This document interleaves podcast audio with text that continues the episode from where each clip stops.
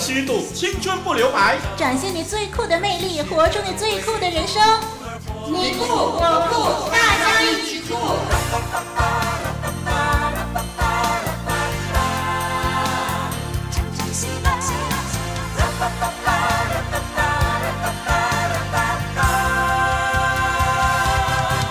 听众朋友您好。人家说独木不成林，那么我呢，正是双木林林老师，欢迎你一起和我们收听，大家一起酷。您好，我是丽文，欢迎收听我们这样的一个节目。嗯，哎，那么希望呢，听众朋友啊，不要把我们忘记了啊，因为我们这个节目呢，好像断断续续的，没有非常连贯的在播出啊。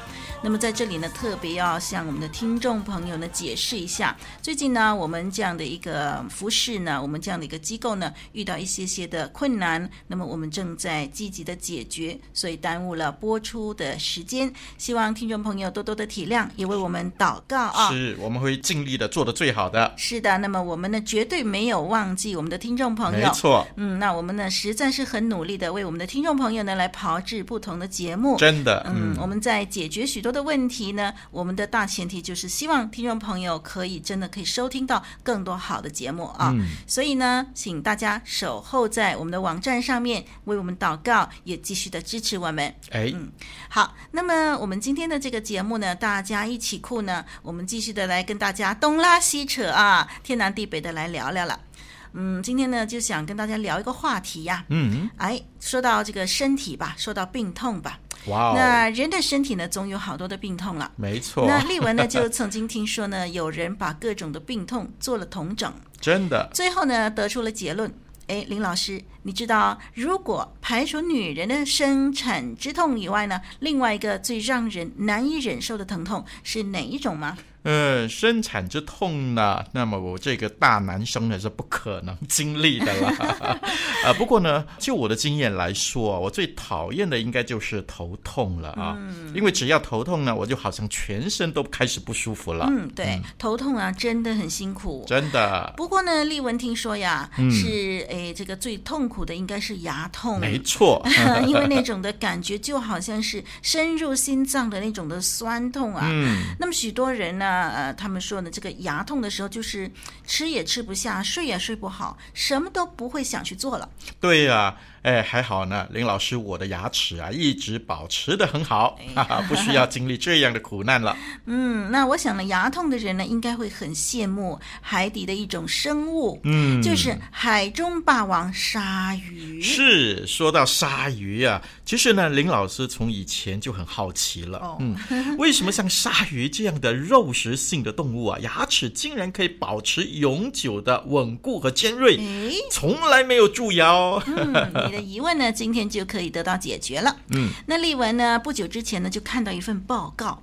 就是这个德国科学家发现呀，鲨鱼的牙齿表面覆盖着氟化物，也就是说呢，它天生就有内建的牙膏，嗯、因此啊，能够终身不蛀牙，而且可以四处掠食哦，那么方便。哎，是啊，这德国杜伊斯堡艾森大学无机化学教授艾波说呢，人类呢刷牙以后，这个牙齿表面呢就只有远低于。百分之一的氢氧化物被这个氟化物所取代，嗯、而鲨鱼牙齿表面就含有百分之百的氟化物。哇，牙膏中的氟化物助进了珐琅质的生成，嗯，那么可以避免蛀牙。哎、但是呢，刷牙太用力也会破坏珐琅质的。是，呃这样思想呢？不需要刷牙，而且又有内建氟化物的鲨鱼，嗯、牙齿当然就稳固的多了。哎，上帝给了人类智慧去保护自己的牙齿，嗯、而又让这个不懂得保护牙齿的、不会刷牙的鲨鱼 拥有这个天然的保护化合物。没错，哇哦，上帝的创造真的是奇妙。嗯。如果酷是一种颜色，那一定是自由辽阔的草原翠绿，也一定是温暖人心的阳光金黄，也一定是深邃沉稳的海洋蔚蓝，更一定是纯洁正直的天空亮白。让我们用酷挥洒生命的色彩，酷出真我，酷出生命，让我们大家一起酷。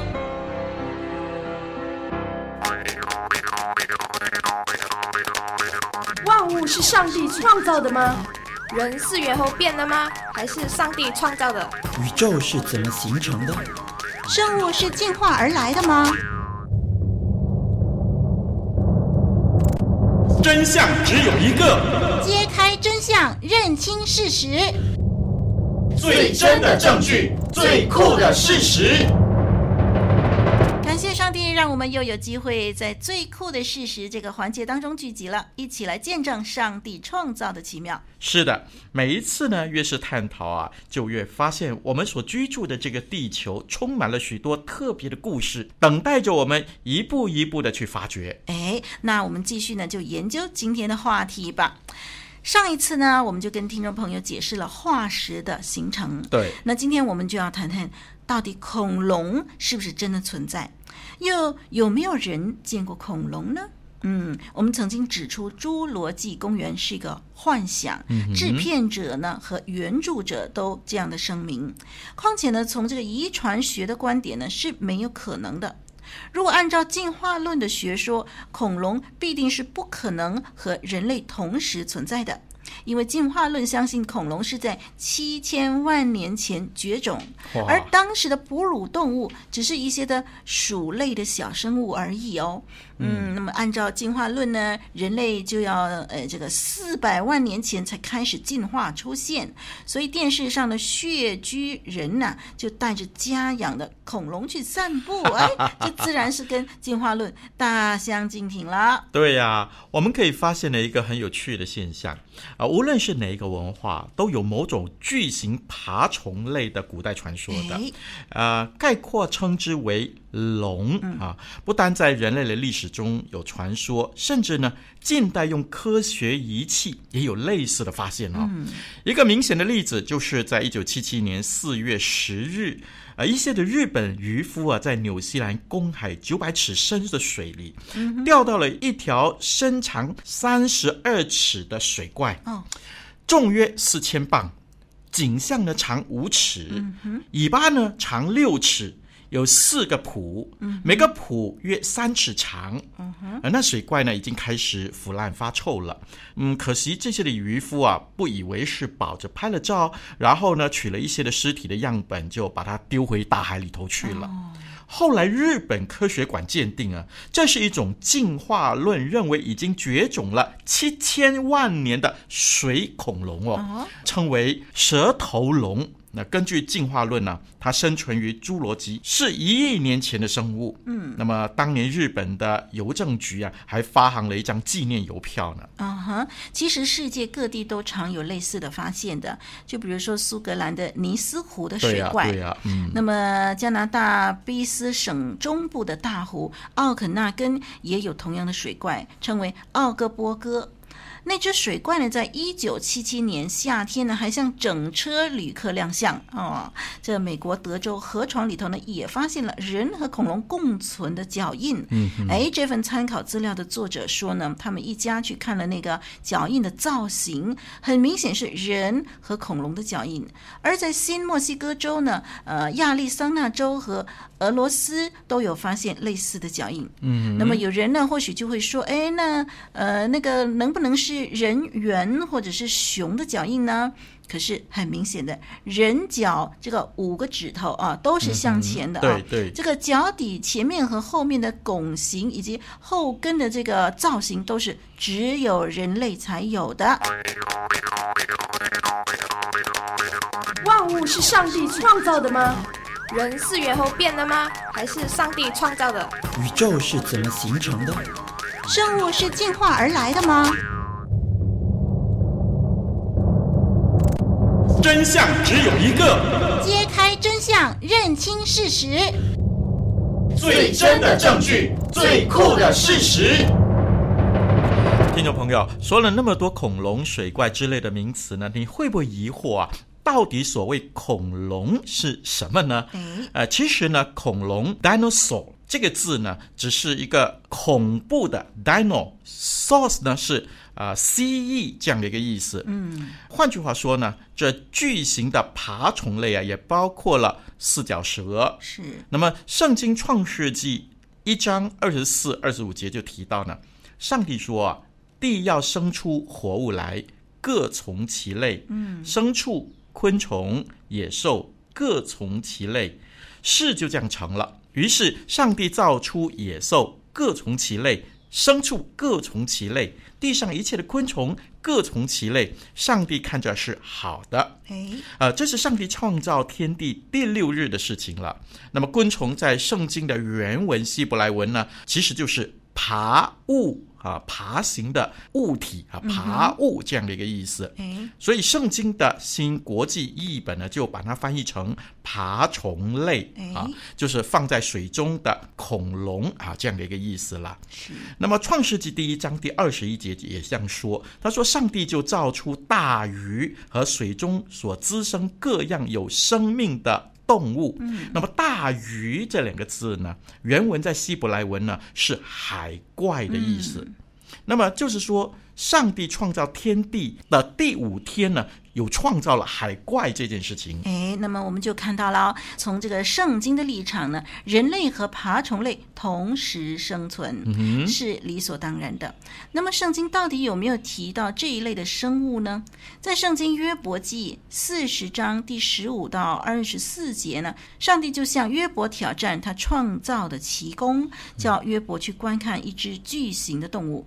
那么中文圣经呢，因为找不到适合的字眼，所以姑且就翻译这个动物叫做什么呢？翻译成河马。嗯，其实原文只是动物而已啊，嗯，也可以称为巨无霸。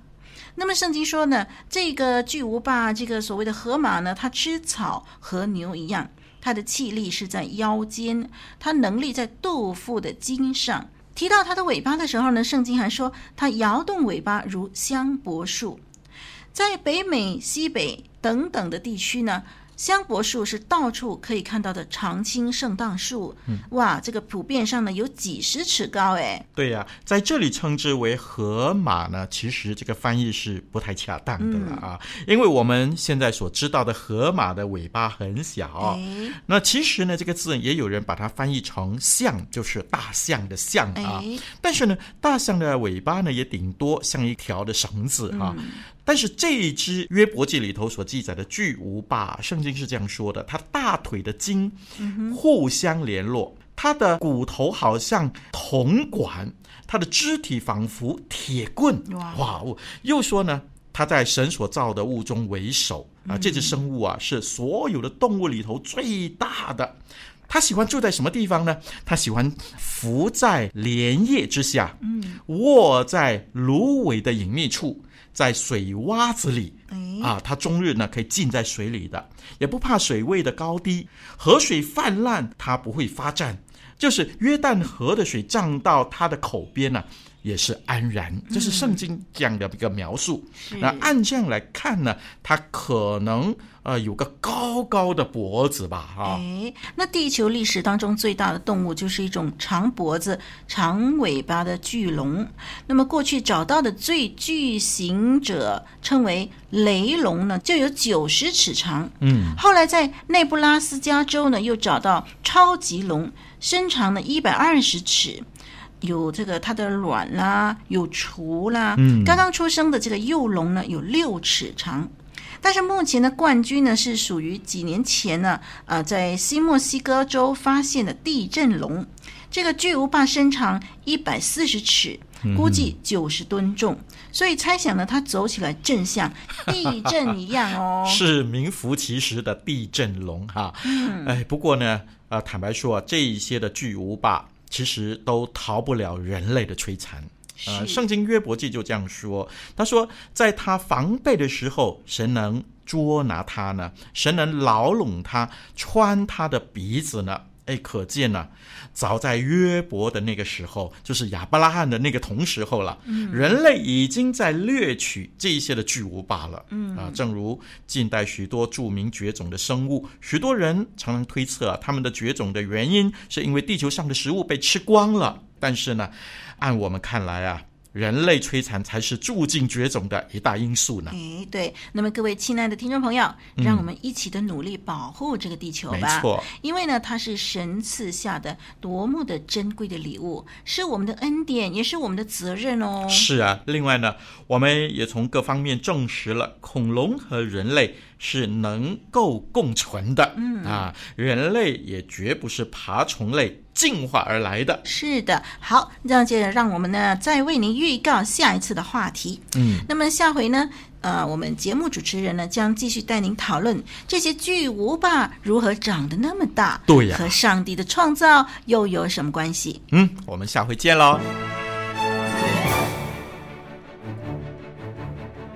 多一份喜乐，就多一份美好。多一个朋友，就多一份祝福。让酷酷的你和酷酷的我们在网路相会，在世界不同的角落里，大家一起酷。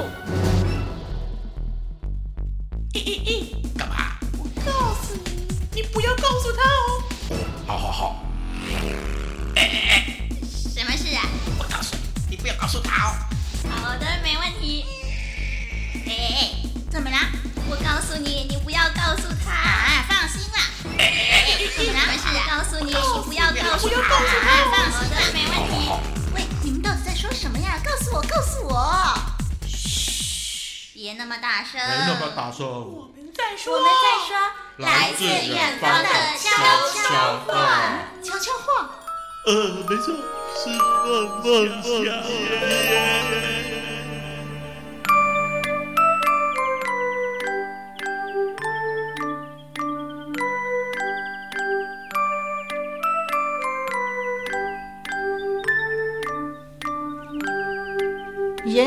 为梦想而伟大，一个有梦想的人啊，可以有努力向上的动力，也会走出一条康庄大道。没错，虽然可能过程是辛苦一点，但是希望呢，每一个人梦想都能够成真。哎，这回要听听志庆的梦想了。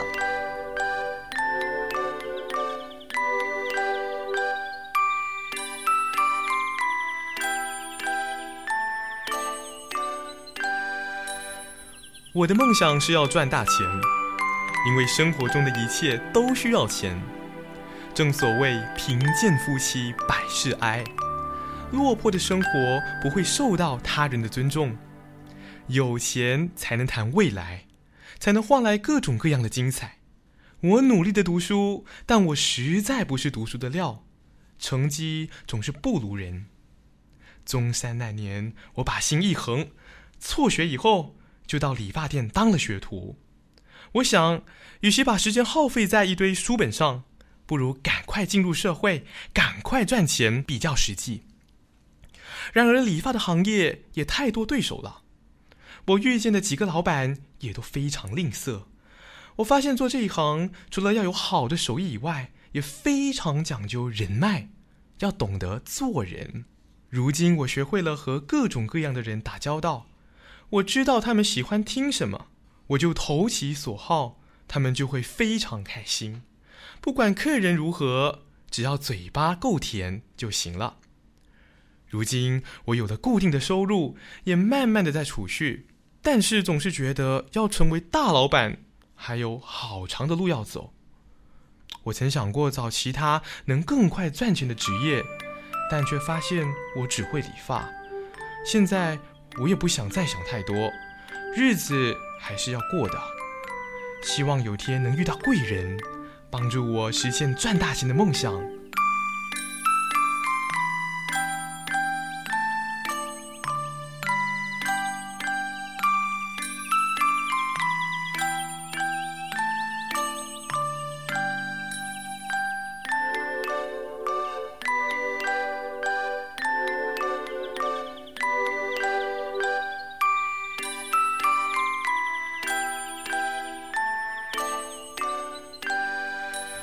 哇哦，钱钱钱哈！每个人一听到钱，眼睛都亮了哈！不信你在超级市场把一堆的银角撒在地上，哈哈，每一个人都会睁大耳朵、睁大眼睛的看了。那林老师呢也喜欢钱，希望可以有很多的钱呢。嗯，像我们的志庆这位同学、这位朋友一样哈。但是呢，有一次啊，林老师的一个朋友生了一场大病。嗯。他本来是一个大老板，嗯、呃，这一场病呢，让他倾家荡产。嗯，呃，林老师就求上帝说：“上帝啊，求你给我一个健康的身体。”对，哎，可见的健康可能比钱更重要哦。是。又有一次呢，呃，林老师的孩子病了，我就向上帝祷告说：“上帝啊，求你医治我的孩子。”呃，当然了啊，我的孩子病好了。嗯、林老师就觉得啊，有时候钱很重要，不，亲情啊比钱更重要啊。是、呃，又有一次了，呃，一个亲友啊发生了一场车祸，丧失了性命。林老师想想，哎，有时候啊。生命实在是比钱更重要，平安真的是比钱更重要啊！嗯哼，那我觉得说呢，呃，这个志庆呢，他现在才开始创业嘛，开始呢，希望能够走出一条康庄大道呢。嗯，那么所以他希望赚很多的钱，可是他有一点点就是那个遗憾，就是说，诶，他发现他只会理发。那么我就想啊，嗯，我要劝志庆呢，你不要气馁，不要放弃啊。虽然只会理发，其实很多人呢，其实也只有一个。的专长，专长呢不必太多，但是呢要求呢你这个专长呢要有专业水平啊，把你自己的专长呢磨练的更有成绩。那不管你的专长是什么，你都可以成为专业人士，在社会上呢大展拳脚。所以呢，我们希望呢，我们的志庆呢继续努力加油。同时，我们也祝愿我们网络上的朋友呢都可以发掘自己的专长，实现自己的梦想。是的，林老师在这里也劝勉所有网络上的朋友啊，手艺呢实在是比钱更重要了。如果酷是一种颜色，那一定是自由辽阔的草原翠绿，也一定是温暖人心的阳光金黄，也一定是深邃沉稳的海洋蔚蓝，更一定是纯洁正直的天空亮白，让我们用酷挥洒生命的色彩，酷出真我，酷出生命，让我们大家一起酷。哎，丽文啊，你有没有吃过榴莲呐？是啊，我有吃过啊。好吃吗？不错啊。喜欢吗？嗯，蛮喜欢的。其实呢，有人喜欢，也有人不喜欢这种南洋的水果的。嗯哼。呃，这种榴莲呢，属于臭味的食品哦。臭味嘛，那就要看什么人的眼光了。对，它是一种两极化的水果。嗯、呃，我们今天呢，就来听听双双对榴莲的心得吧。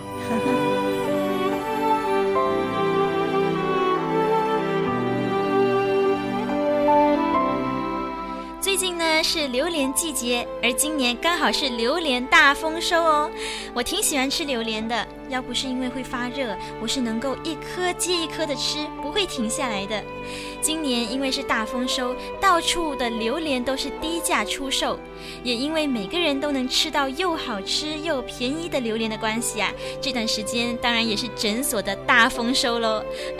确实有许多人发热生病了。不久之前呢，我爸爸的果园朋友就送了我们一车的榴莲，我们还办了一场榴莲大会，请教会的朋友们都来吃榴莲，真的好有趣哦。我就想到啊，榴莲这东西并不是每个人都爱吃的，而且呢，他收到的常常是两个极端的效果。有的人非常喜欢榴莲，就像我一样，但有的人呢，却誓死不和榴莲有任何瓜葛，甚至还有一些外国人啊，闻到榴莲的味道会晕眩，还要被送入医院哦，真的好夸张哦。我想啊，这可能是不同地区的居民对水果的摄取的需求也不同的。我曾经看过一份关于各地水果生产的报告。专家们的研究结果发现，在不同地区生长的水果，其实最能提供当地居民的需要。就好像从前还没有将水果进出口来作为贸易，交通又不方便的时代，人们就只能吃到当地土生土长的水果。比如在热带地区无法吃到苹果，温带地区也无法知道芒果和红毛丹的味道。在我们现在看来啊，以前的人好像比较吃亏，好像少摄取了许多的营养。但是呢，这份研究报告显示，其实吃本地的水果对身体才是最有益的。当我知道这个事实时，我再一次赞叹上帝奇妙的创造。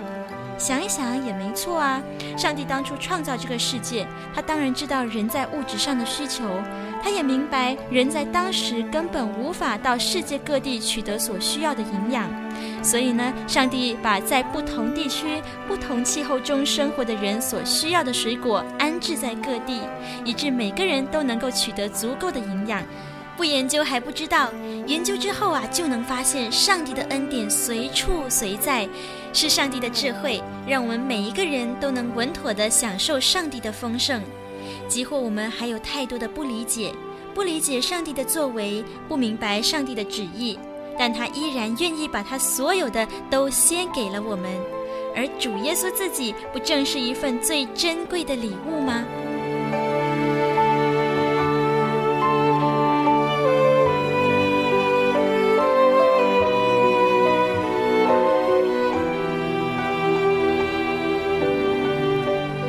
说的好棒哦！听了这样的研究报告呢，丽文呢也很感动于上帝美好的安排呢。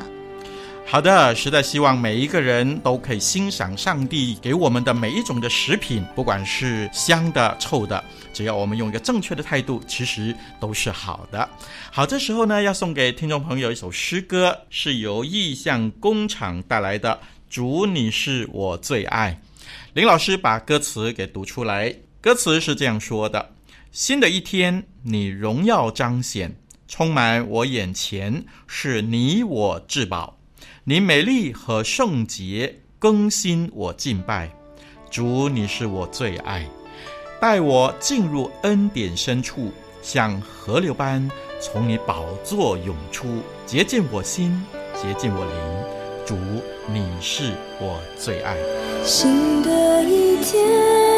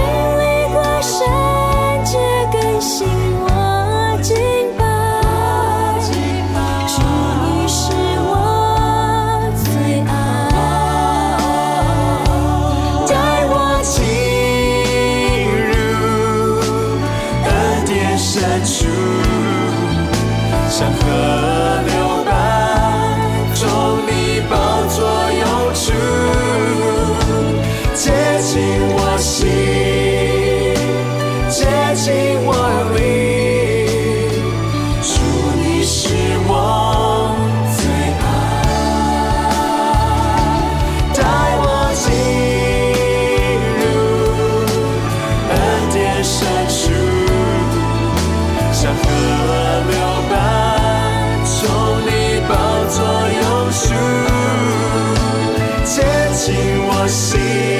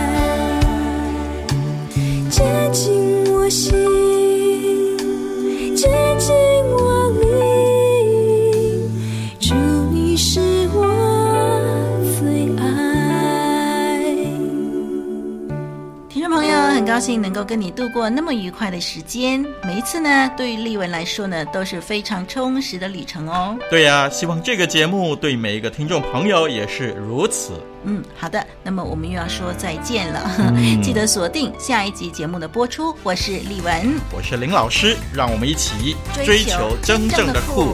再会，拜拜。拜拜。